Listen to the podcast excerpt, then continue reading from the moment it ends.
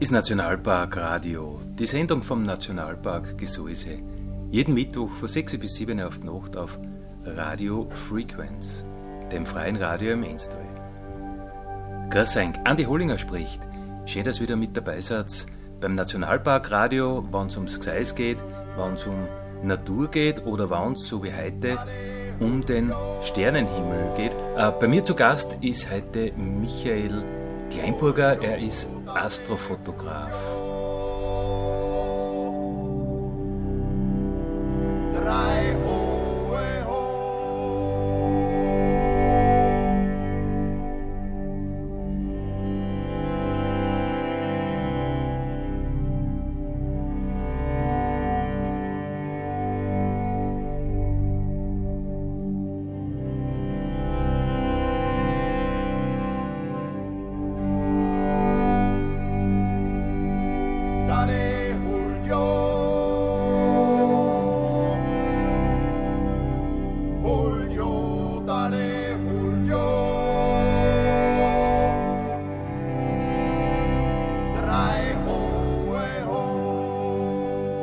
Astrofotograf, was macht man da genau, Michael?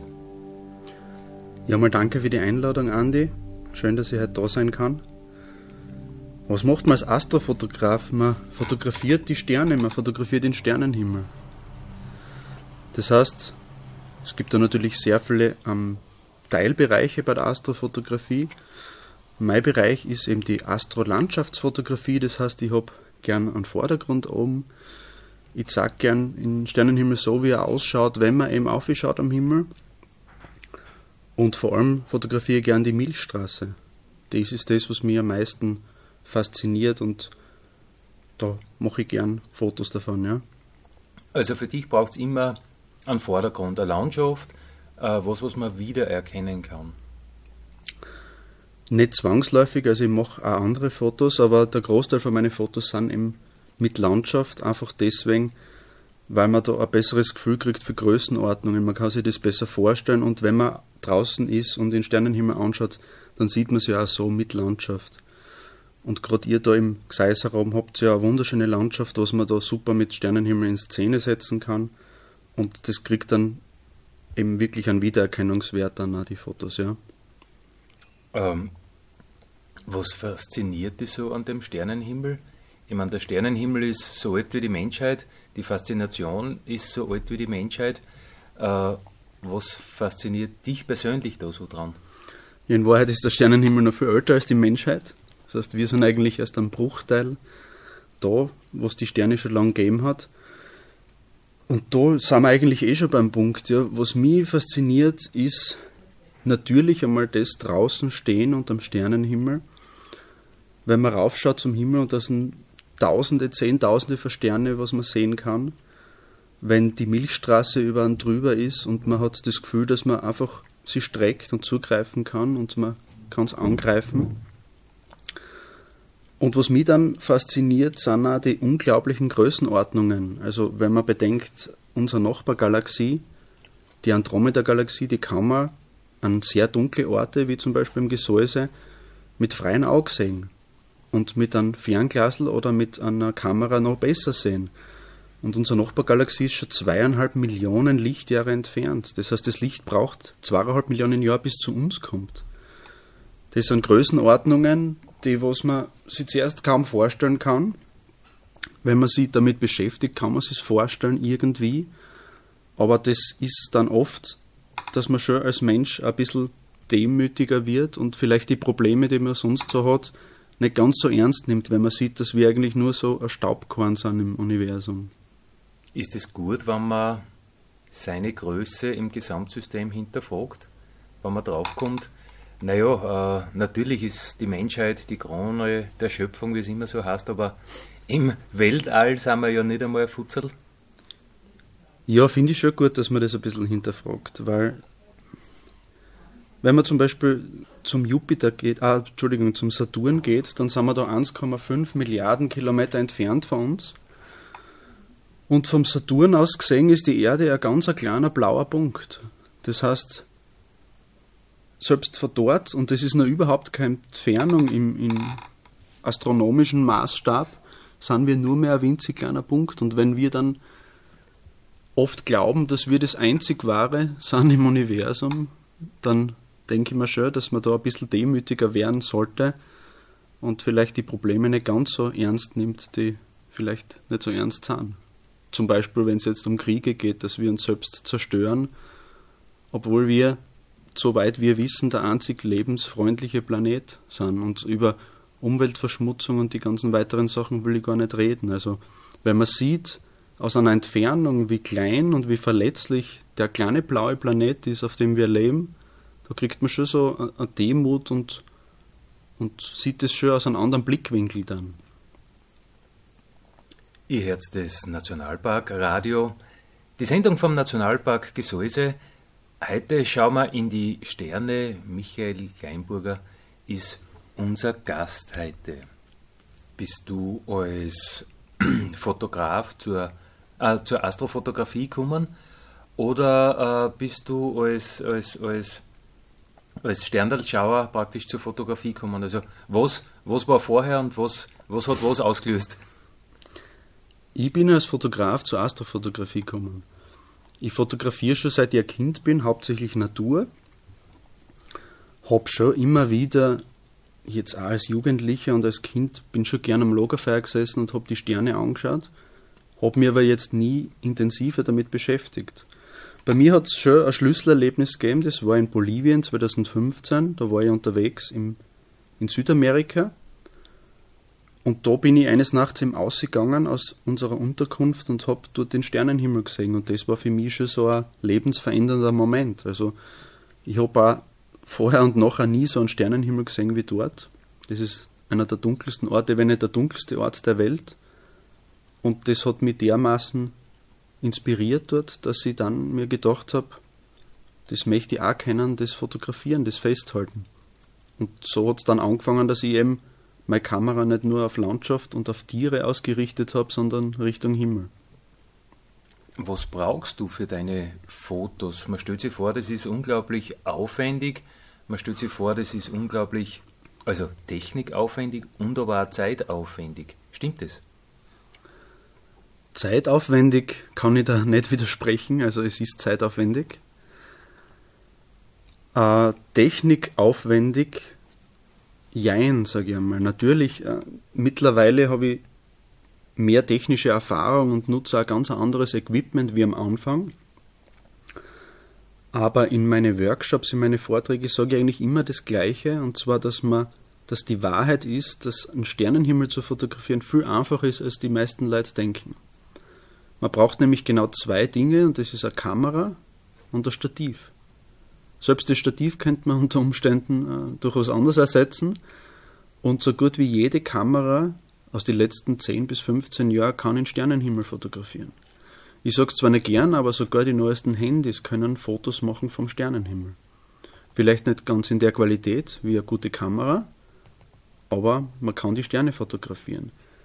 Wichtiger ist eher, dass man lernt, mit den Problemen umzugehen, die dann natürlich aufkommen, wie dass sich die Erde weiterdreht, dass man nicht unendlich lang belichten kann, wie man das will, dass man eben möglichst lichtstarke Objektive verwendet, das sind dann alles weitere Schritte. Aber bei mir hat es im Prinzip damals genauso angefangen, dass ich meine Kamera genommen habe, mein Stativ genommen habe und das erste Mal die Kamera eben Richtung Himmel ausgerichtet habe. Und jeder, der das probiert, wird sehen, dass das noch keine Raketenwissenschaft ist. Es wird dann natürlich schon, es gibt dann mehr Kapitel in dem, der Geschichte Astrofotografie, aber für den Beginn wird man auch mit Fotos recht beeindruckt sein, die man am Anfang eben macht.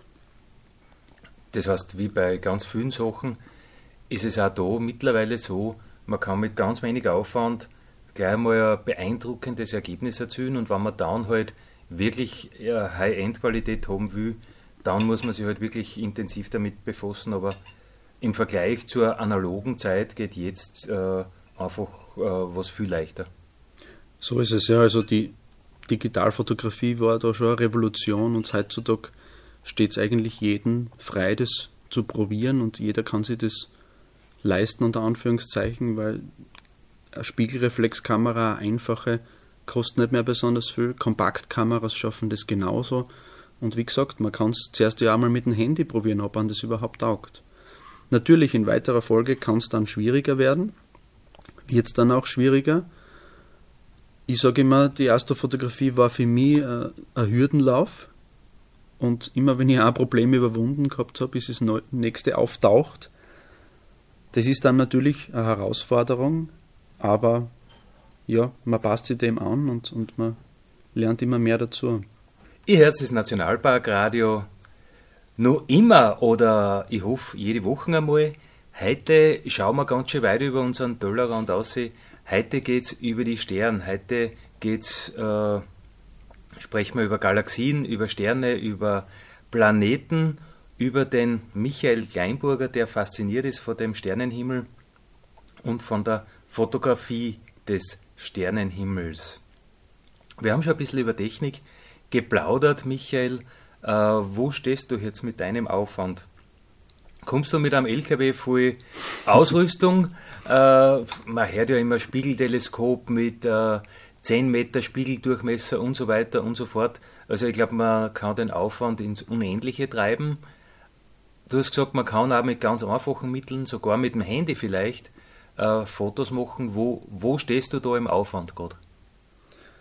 LKW brauche ich Gott sei Dank noch keinen. Das wird auch nicht gut funktionieren, nachdem ich oft da wo im Ausland unterwegs bin. Also es muss alles ins Handgepäck passen.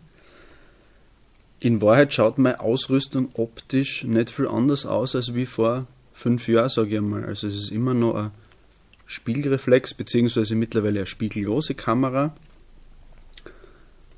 Der einzige Unterschied ist, dass ich jetzt eben wesentlich lichtstärkere Objektive habe als früher und dass ich mehrere Kameras mit mehreren Objektive habe, die ich teilweise gleichzeitig einsetze. Wenn ich nämlich fotografieren bin draußen, dann stelle ich mir meistens eine Kamera auf, die dann Zeitrafferaufnahmen macht. Das läuft dann über mehrere Stunden. Und mit der zweiten Kamera fotografiere ich dann selbst irgendwas anderes. Das ist der große Unterschied. Aber optisch schaut es nicht viel anders aus wie noch vor ein paar Jahren. Was brauchst du, um ein schönes Astro-Landschaftsfoto machen zu können? Das Wichtigste, dass man in Sternenhimmel fotografieren kann, ist, dass man die Sterne überhaupt einmal sieht. Das heißt, man braucht einen relativ klaren Himmel. Das heißt, man sollte sich ein bisschen mit dem Wetter auseinandersetzen. Das zweite Wichtige ist, dass es dort dunkel ist, wo man ist. Also in einer großen Stadt wird man eine Handvoll Sterne sehen am Land draußen, vor allem im Gesäuse, schaut die Sache schon ein bisschen anders aus. Also in gute Nächte kann man da mehrere tausend Sterne mit freiem Auge sehen. Das heißt, es sollte dunkel sein und es sollte möglichst klar sein. Und dann ist natürlich noch, je höher man das mal raufkommt, desto weiter sieht man. Also was ich brauche, ist meistens ein schöner Vordergrund, suche mir meistens Berge aus, habe aber gerne auch ganz schlichte Landschaften, wo nur Grasland ist. Schaue mir das meistens lang vorher schon an, am Tag einmal, bevor ich dann die genaue Planung mache und dann fahre ich dorthin und fotografiere das dann dort. Und dann fängt die Arbeit nachher eigentlich erst richtig an, weil man dann oft tagelang noch vom Computer in der Bildbearbeitung sitzt. Aber das ist eher optional, sag ich mal. Ihr hört noch immer äh, die Sendung Faszination Sternenhimmel im Nationalparkradio. Michael Kleinburger ist heute unser Gast. Äh, Michael, du hast unlängst einen Vortrag gehalten in Admont über deine Faszination, über den Sternenhimmel. Äh, wie war die Stimmung? Hast du das Gefühl, die Leute interessieren sich äh, für dieses Thema? Die Leute sind gleich wie du fasziniert vom Sternenhimmel? Oder haben wir eigentlich da den Anschluss schon verpasst, weil wir die Sterne gar nicht mehr so gut sehen? Der Vortrag Expedition Darkness war für mich ein absoluter Erfolg in Atmund. Also ich war total positiv überrascht, dass so viele Leute gekommen sind, was ja gerade jetzt nach Corona-Zeit nicht selbstverständlich ist. Also anscheinend ist das Interesse total da und das hat mich wirklich wahnsinnig gefreut. Für mich war es generell eine sehr positive Stimmung. Also die Leute haben sich sehr interessiert für, für das Thema Fotografie, wie man den Sternenhimmel aufnehmen kann, was meine Probleme da waren und, und auch für meine Geschichte als Ganzes. Und das war sehr schön, da ein bisschen drüber zu erzählen. Du hast schon angesprochen, das Thema äh, klarer Sternenhimmel, Lichtverschmutzung, also der Standort ist da ganz ein wesentlicher Faktor. Äh, warum gibt es mehr und weniger Lichtverschmutzung? Wo kommt es her? Äh, und wie weit reicht so eine Lichtverschmutzung? Ganz prinzipiell ist Licht, Lichtverschmutzung ja einfach das zu viel an künstlichem Licht. Das haben wir noch nicht allzu lang, weil bis vor 70 Jahren war es stockdunkel bei uns. Und heutzutage ist es so, dass mir vorkommt, dass wir die Sonne, die in der Nacht weg ist, versuchen einfach künstlich zu ersetzen oft. Und das machen wir extrem sorgfältig in Europa. Wir sind nämlich der lichtverschmutzteste Kontinent der Welt. So gut wie keiner bei uns wohnt noch unter einem wirklich dunklen Nachthimmel. Und es wird noch immer mehr. 6% pro Jahr nimmt die Lichtverschmutzung zu. Und das Problem ist, dass, wie du schon angesprochen hast, große Städte eben Lichtglocken haben, die oft über 100 Kilometer oder noch weiter leuchten. Das heißt, wenn man jetzt in einem dunklen Tal wohnt, das aber in der Nähe von einer großen Stadt ist, dann hat man trotzdem einen lichtverschmutzten Himmel. Das heißt, das hört auch nicht bei Grenzen auf, bei Gemeindegrenzen oder Bezirksgrenzen. Das betrifft uns alle. Das sind so wie andere Verschmutzungsarten. Und das ist natürlich jetzt nicht nur für Astrofotografen wie mich wichtig, sondern für die komplette Menschheit. Also das komplette Tierreich leidet darunter, die Pflanzen leiden darunter und wir Menschen leiden natürlich auch darunter, wenn alle anderen Lebewesen darunter leiden. Jetzt nicht nur, dass wir die Sterne nicht mehr sehen können, sondern auch, dass wir nicht mehr richtig schlafen können, dass wir nicht mehr richtig zur Ruhe kommen können. Man muss sich vorstellen, unser unser Rhythmus seit Menschengedenken richtet sich noch Tag und Nacht aus und wir sind jetzt die ersten Generationen, was das eigentlich nicht mehr haben. Und für die Astrofotografie heißt es natürlich, dass es immer weniger dunkle Flecken gibt in Europa. Also ich sage immer gern, Europa ist ein Meer aus Lichtverschmutzung und in dem Meer gibt es ein paar dunkle kleine Inseln noch und als Astrofotograf sucht man natürlich die dunklen Inseln. Und wo sind diese dunklen Inseln? Oder willst du das nicht verraten, damit keiner solche Fotos machen kann wie du? ja, das Geheimnis ist nicht mehr so groß. Also eine dunkle Insel ist die wilde, die dunkle Mitte für Österreich und da sind wir im Gseis ja genau in der Mitte drinnen. Es kommt daher, dass erstens die großen Städte recht weit weg sind von da und dass die Region sehr dünn besiedelt ist. Und das macht die wilde Mitte, sage ich einmal, also alles zwischen Hochschwab und Hohen Dauern, zwischen Kalkalpen und Nockbergen, zu einem dunklen Fleck noch in Europa.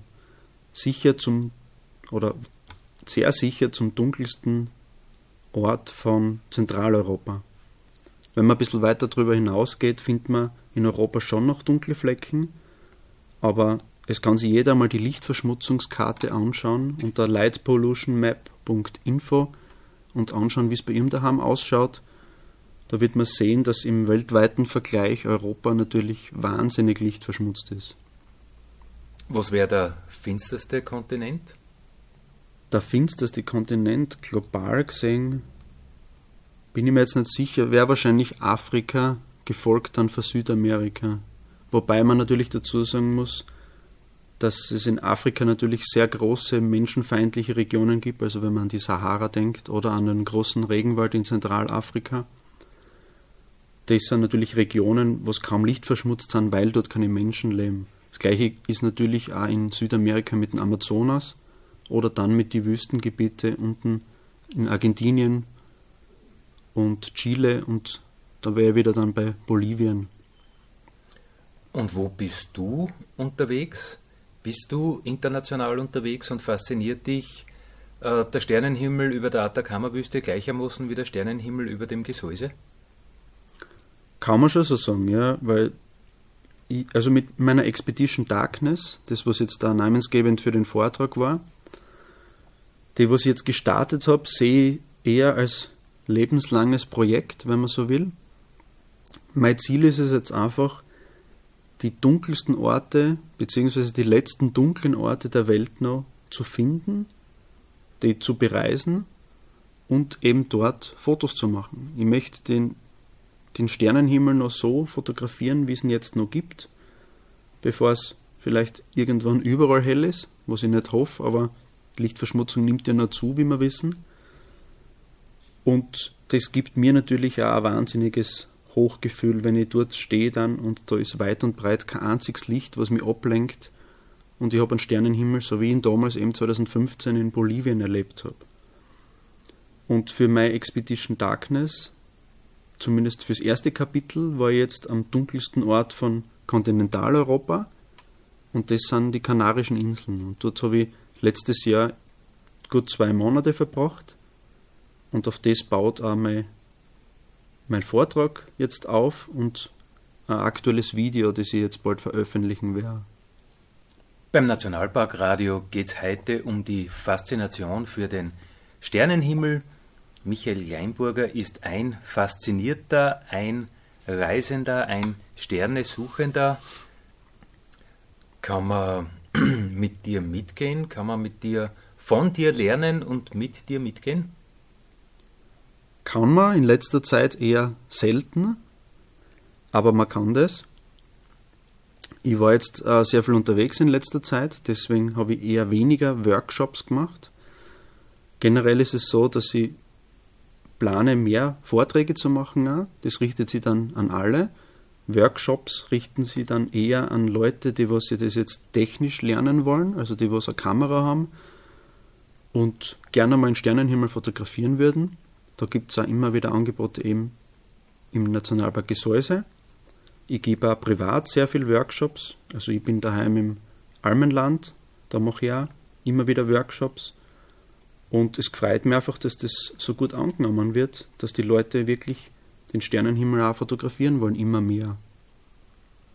Ich glaube, man kann, man kann sagen, du bist viele Nächte nicht daheim. Was sagt deine Frau dazu?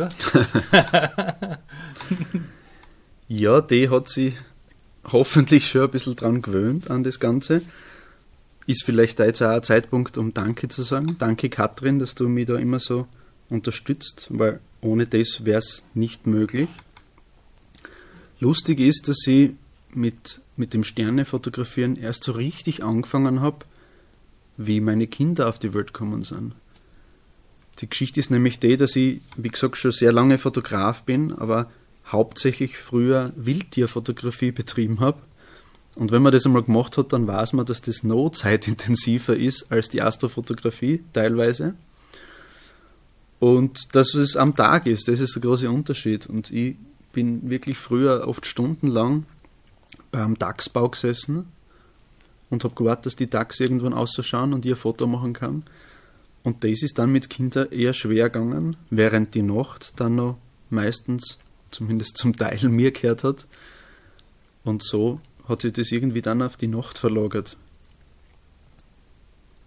Naja, und äh, Kinder wollen ja immer sehen, was die Eltern tun. Das Foto vom Dachs kannst du dann toll herzeigen. Äh, die Faszination, die Milchstraße. Äh, was sagen deine Kinder dazu? Ja, das Schönste an Kindern ist, dass die Leidenschaft oft von den Eltern übernehmen und in meinem Fall war das genauso, dass eben mein älterer Sohn, der Nikolas, die Leidenschaft vom Sternenhimmel auch übernommen hat. Der schaut natürlich auch gerne ein Foto vom Dachs an, habe ich ihm auch gesagt. Aber die Sternenhimmel ist halt schon noch einmal was Besonderes. Und ja, er würde am liebsten schon mitgehen, für das ist er noch ein bisschen zu jung. Aber ich freue mich schon, wenn er dann eines Tages mit mir mitgeht, die Sterne fotografieren.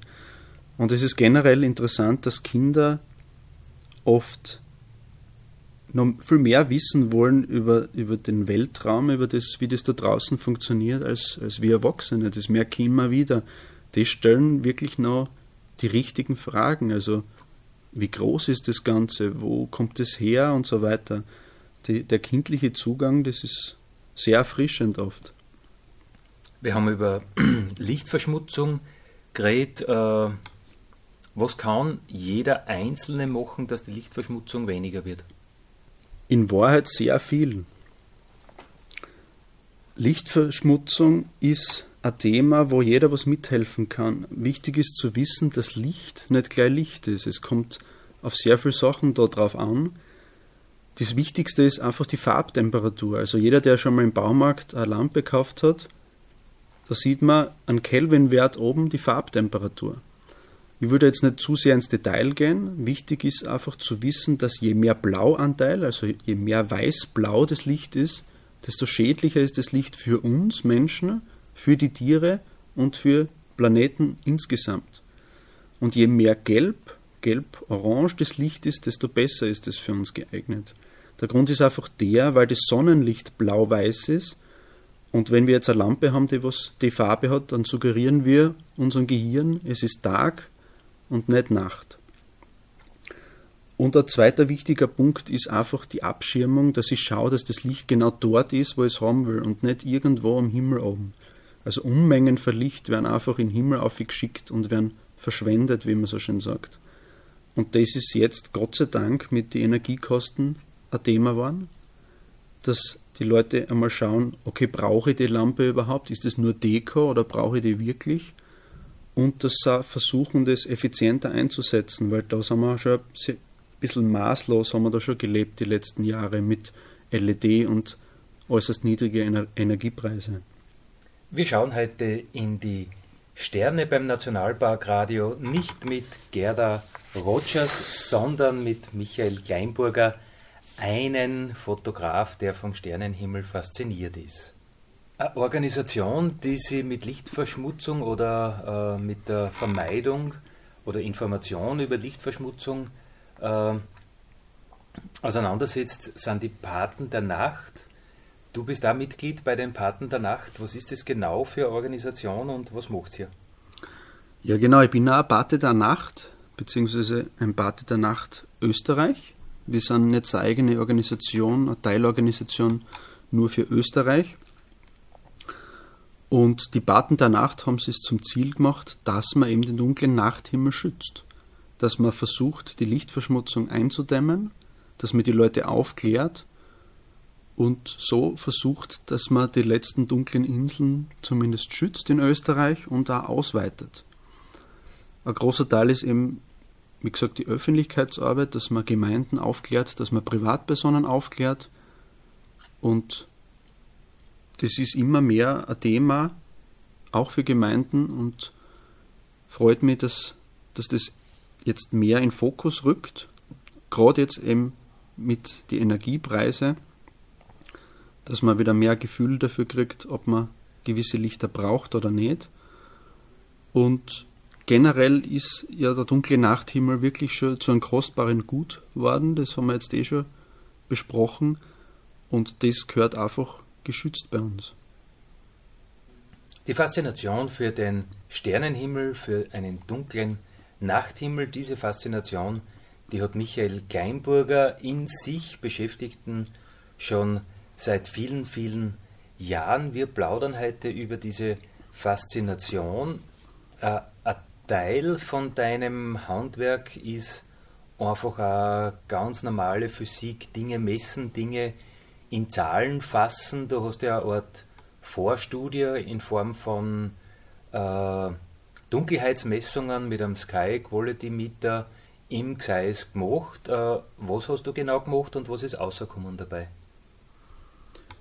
Ja, ich habe eigentlich bei meinen Fototrips im Gesäuse über ein Jahr lang immer wieder Messungen gemacht, weil man ja, es hat schon Vormessungen gegeben, die sind allerdings schon viele Jahre alt. Und die Vermutung war, dass da ein sehr dunkler Nachthimmel ist und der Vermutung bin ich eben auch nachgegangen und habe, ja, wie du sagst, eine erste Vorstudie gemacht, zahlreiche Messungen gemacht, war auf der Enstaller Hitten, beim Buchsteinhaus oben, bei der Hess Hitten und so weiter, aber auch unten im Tal, Weidendom, Jonsbach eine aber auch in Atmund. Und außerkommen ist, dass die Vermutung sie bestätigen lässt. Also könnte sein, dass es Gseis den dunkelsten Nachthimmel von Zentraleuropa noch hat. Wenn das so ist, beziehungsweise in jedem Fall gehört das einfach geschützt, weil das, wenn das jetzt so ist, das ist nicht in Stein gemeißelt. Wenn mehr Lichter dazukommen, dann verliert man das Ganze wieder. Die gute Nachricht ist aber, dass Lichtverschmutzung sich quasi mit Knopfdruck abdrehen lässt wieder. Das heißt, wenn wir Licht nicht mehr einschalten, dann bleibt es dunkel und das ist bei keiner anderen Verschmutzung von der Natur so. Zumindest nicht, was ich kenne. Also es sind die Werte sehr gut, die was bei dem sogenannten Sky Quality Meter rausgekommen sind. Und letztes Jahr im Sommer ist jetzt da eine stationäre Station aufgestellt worden beim Weidendom, wo minütlich, glaube ich, die, die Himmelsqualität gemessen wird. Und da können wir dann in einem Jahr oder in einem halben Jahr schon viel mehr sagen, ob das wirklich so ist, dass es der dunkelste Nachthimmel von Zentraleuropa ist bei uns da. Jeder, der was mit Leidenschaft macht, jeder, der was mit großer Akribie und großem Können macht, hat das äh, von irgendwem übernommen, hat vielleicht große Vorbilder, hat Mentoren oder Visionen, wo man hin will. Äh, wie ist es bei dir? Was sind deine großen Vorbilder? Gibt es einen Namen, wo du sagst, die mich jetzt so gut fotografieren können wie der oder äh, der inspiriert mich oder der äh, bringt mir auch weiter? Hast du wen, mit dem du dich intellektuell austauschen kannst? Wer sind deine Mentoren, Mitstreiter? Wo sind deine großen äh, Sponsoren? Also beeinflusst haben mich sehr viele Leute bzw. inspiriert. Also es gibt nicht nur mich als Astrofotografen, sondern da draußen gibt es noch viele mehr und viele sind viel besser als ich, zumindest aus meiner Perspektive. Äh, ich glaube, da Namen zu nennen, das wird den Rahmen nicht sprengen. Äh, es gibt sehr viele Vorbilder für mich, vor allem die Nightscaper, also Astro-Landschaftsfotografen, das, was das gleiche machen wie ich. Da gibt es auch in Österreich ein paar sehr gute. Einen Namen zu nennen, Nikolaus Römmel, aus Tirol gibt es zum Beispiel, mit dem was ich mich regelmäßig austausche, was ein, ein ganz großer Könner ist von, oder ein ganz großes Gespür hat für Bildkomposition. Und ich habe natürlich über die Jahre sehr viele Mitstreiter gefunden, sehr viele Freunde gefunden, die mich auch unterstützen bei meiner Arbeit, mit denen ich austauschen kann. Generell muss man sagen, dass, dass ich mir oft mehr Unterstützung wünschen würde, jetzt von Entscheidungsträgern. Also es werden meine Fotos oft sehr gern angeschaut, meine Videos sehr gern angeschaut, sind auch in alle möglichen Zeitungen und Magazinen. Aber wenn es dann um Unterstützung geht, was jetzt auch Lichtverschmutzung betrifft, da ist, sind oft viele Steine im Weg, die gilt es noch besser zu beseitigen in die nächsten Jahre. Und die Leute müssen halt auch einfach verstehen, dass man die Fotos, die Videos nur machen kann, wenn man wirklich die Bedingungen auch vorfindet und da Unterstützung kriegt. Weil erstens einmal ist Astrofotografie jetzt nicht das günstigste Hobby unter Anführungszeichen und man braucht natürlich auch Leute, die einem in gewisser Weise dann weiterhelfen. Also bei der Unterstützung ist noch Luft nach oben, hätte ich einmal gesagt. Gut, dass es da in Nationalpark Gesäuse gibt, das möchte ich noch hinzufügen. Der, was da ein Vorreiter ist in dem Bereich und das schon jahrelang vorantreibt, das ganze Thema. Daddy.